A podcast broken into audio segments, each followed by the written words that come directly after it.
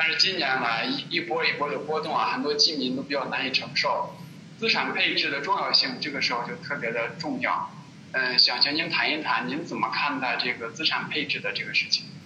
其实资产配置，我觉得对于所有的投资人都是需要的，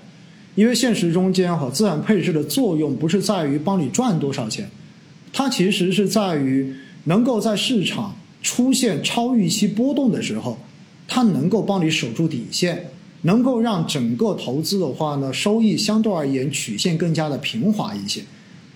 这个说法可能比较专业一点。但是呢，说白了就是什么？我们真正要投资赚钱，不是说在短期之内，然后让我的资产翻一倍，这不是这不是理财的目标的。因为在投资市场有一句话叫做“你要找一年翻倍机，一年五倍机”，其实是容易找到，但是你要找个五年一倍机，其实是比较难的。为啥呢？因为涨跟跌的这一个感受是完全不一样的。我们经常会举一个例子，你如果今天投一百块钱。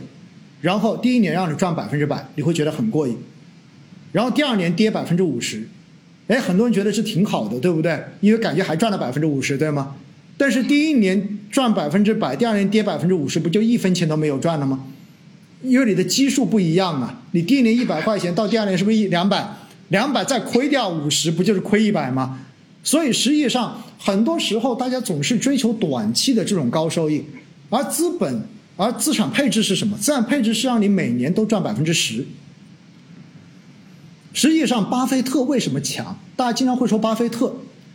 那巴菲特强是强在他过去的这三四十年平均年化收益能够保持在二十左右，这就很牛了，对不对？平时大家经常看到很多鸡汤文哈，我们经常会说网络上面有很多鸡汤文，说每天省下一杯咖啡，你拿来理财的话。哎，十年之后你就已经身家百万，对不对？财富自由了。我说这种东西有一个前提啊，这个前提是你要一直都获取正收益哦，理财有复利效应嘛。所以大家记住一点，其实资产配置的目的是希望大家能够稳定的在每年获得一个正收益，而这个正收益，如果你能稳定的获得，到最后你才能够形成复利效应。如果你选的是单纯的高风险投资，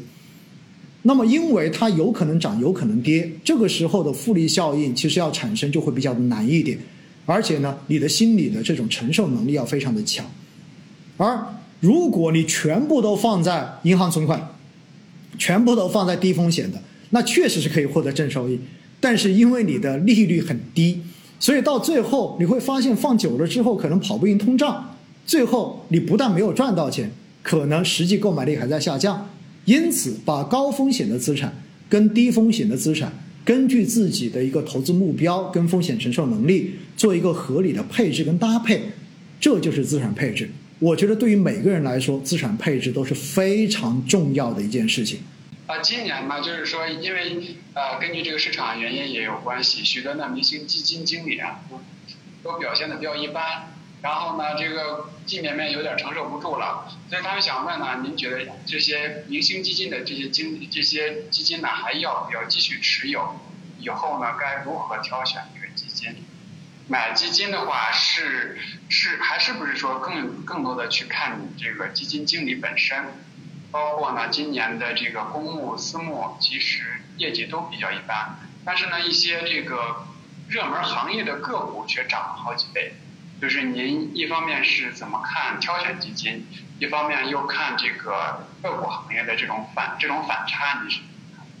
其实呢，首先哈，个股跟基金业绩的反差这个很正常，因为本身股市它的一个呃波动的幅度就会要更大一些，而且的话呢，它的一个收益的这种呃离散度也会更大一些，所以每年如果你要去看这些涨得最好的股票，那嗯。以前不是经常网络上每年都有人算吗？如果你每个月都买到市场上面最好的那只股票，对吧？你一年的话就已经变亿万富翁了。但这种事情，那是没有人可以做得到的，这是最关键的一点。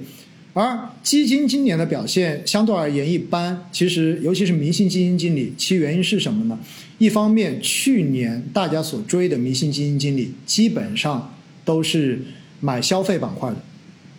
对吧？所以的话，我们看到今年年头出圈的这些基金经理，基本上都是重仓消费的，而消费在今年的整体的表现是不好的。所以这就决定，这就已经决定了这些明星基金经理管理的产品今年的表现肯定都一般。而另外一块的话呢，还有一些历史业绩非常优秀的明星基金经理，他们今年的表现不好的原因就在于前面我所说的，因为今年整个行业的估值分化极其严重，而这一些经历过2015年牛熊转换考验的基金经理，其实对于2015年创业板当时的那种估值泡沫。是有非常强的这种警惕性的，因此看到今年这些热门板块的估值走高的时候，他们实际上是会下意识的去进行规避的，就是他们不会去碰这种估值明显泡沫化的这些行业。所以呢，站在他们的角度，也是因为过去的两年本身市场表现比较好，所以大家对于今年市场出现调整的这个预期，应该说整体都比较强。所以他们在配置方面更多配置了这一些估值比较低、看上去下跌风险比较小的这样子的行业跟板块。但是今年很明显，估值低的板块表现并不好，尤其什么以金融地产为代表，对吧？所以的话呢，在这样的情况之下，你会发现这些老牌基金经理今年所管理的产品的表现也不尽如人意，因为。整个沪深三百指数到现在为止的一个收益还是负的，而这些基金宽基，他们往往跟随的这一个标的指数，也就是他们的业绩基准，也主要是以沪深三百为主的，偏大盘一点，所以他们的表现不好也很正常。而今年那些表现好的基金，刚才说过的，其实都是热门行业基金，也就是要么你就是新能源行业的，要么你就是半导体方向的，所以的话呢，这两类基金在今年的走势又特别好。这是因为什么？这某种程度上面呢，也许基金经理的能力也重要，但是更重要的是，因为风口在这些方向，所以基金经理所管理的产品，你会发现，你你随便搜一下，只要是这些方向的基金表现都不错，只是说收益的，呃，收益中间稍微有一点偏差而已。而作为选主动管理型基金，我还是要强调一点，大家一定记得，选主动管理型基金就是选基金经理。基金经理决定着主动管理型基金做得好还是不好。当然，如果你选的是行业主题基金，相对而言，基金经理的这一个影响会稍微的小一点点，因为只要风口在这个行业，因为它的基金合同已经限定了，它必须有百分之多少的资产要投资在这个行业中间，所以八九不离十，基金经理能力高一点、差一点，也许只是你赚百分之四十跟百分之五十的区别而已。但是，如果是宽赛道的基金，就是没有限定行业的这种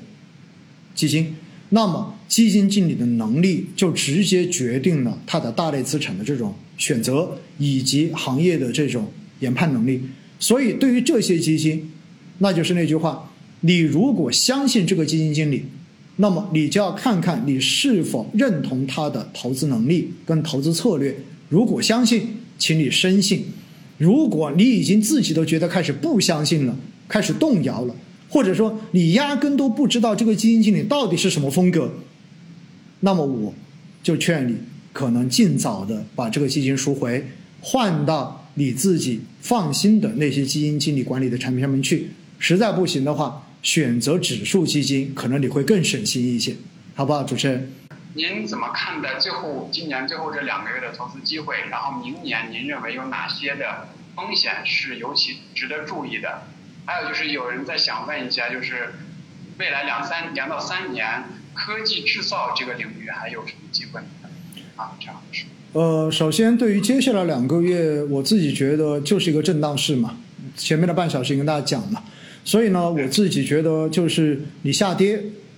从目前来讲的话，应该说也没有过大的这种风险，然后你上涨可能也基本上受基本面的这种制约，也不会有太好的机会。所以呢，大家我觉得还是一个分批布局吧，把它当一个分批布局的这样的一个时段就好了。然后对于明年来说，我自己觉得最大的风险哈，其实还是什么呢？还是一个就是经济层面的这一个风险，就是明年。到底 CPI 的这一个通胀，它到底会是一个什么样的走势？而且美国虽然美联储的话这个靴子暂时是落地了，但是明年到底它的一个加息的节奏，因为到明年六月份它的一个量化宽松就会结束。而如果它以后每个月的这个 CPI 都远超预期的话，加息有没有可能提前？其实我觉得这也是市场要去担心的一个事情，因为美国如果收货币的节奏比较明显的话，其实对于全球的这种资本市场的扰动还是比较明显的。当然，另外一块呢就是疫情，就到底疫情还会不会出变化？是是不是如我们预料的一样，随着各种呃特效药的这种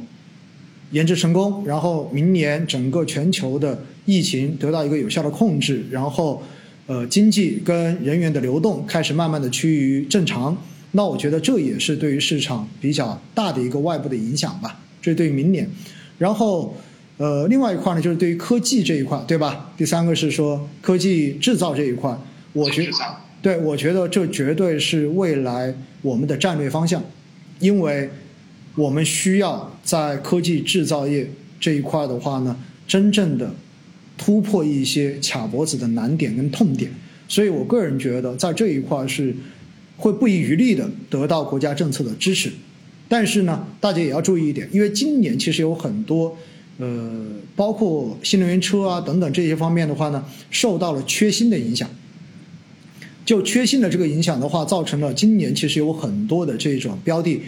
跟公司他们的盈利是有一些超预期的增长的。那么到了明年。如果一旦供应链慢慢的恢复，再叠加今年的这种高基数，有可能相关的这些公司的盈利增速会出现比较明显的这种下滑。那一旦下滑之后，那到时候如果它的估值过高，就有可能会形成估值的这种下杀、这种下修。所以呢，这就是又回到了前面说说所说的，你如果把目光看得更长远一些，也许短期的这种波动都不在话下。但是如果你仅仅只把你的投资瞄在了明年的一年里面，那也许你就要小心这种风险了，好不好，主持人？